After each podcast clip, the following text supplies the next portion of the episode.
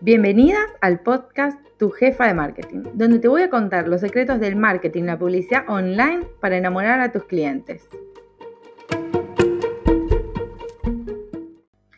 Muchas veces llenamos de palabras las descripciones en los posts para decir algo simple y terminamos confundiendo a la audiencia.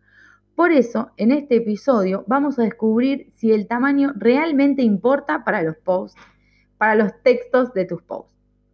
Para escribirlos, primero voy a darte tres tips y que puedas redactarlos más fácilmente. El primero es que tengas en claro el objetivo del post, atraer, conectar o vender. El segundo es que sepas a quién le estás hablando, que conozcas tu público objetivo para definir el tono que vas a usar. Y el tercero es que utilices las CTA o Call to Actions, que serían las llamadas a la acción, para que la audiencia sepa concretamente qué es lo que tiene que hacer. Y ahora empecemos con el tamaño. Y te digo que la extensión del texto va a depender de tu público objetivo.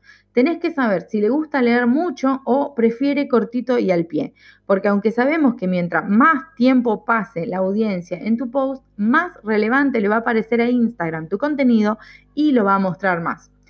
Pero ¿Qué hacer con una audiencia a la que le da pereza leer mucho?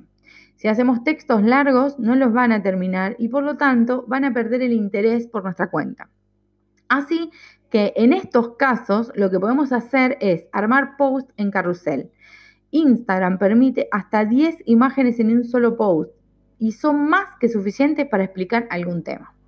Entonces, la conclusión de este episodio es que el tamaño sí importa. Espero que este contenido sea de mucha ayuda y empieces a aplicarlo ya mismo.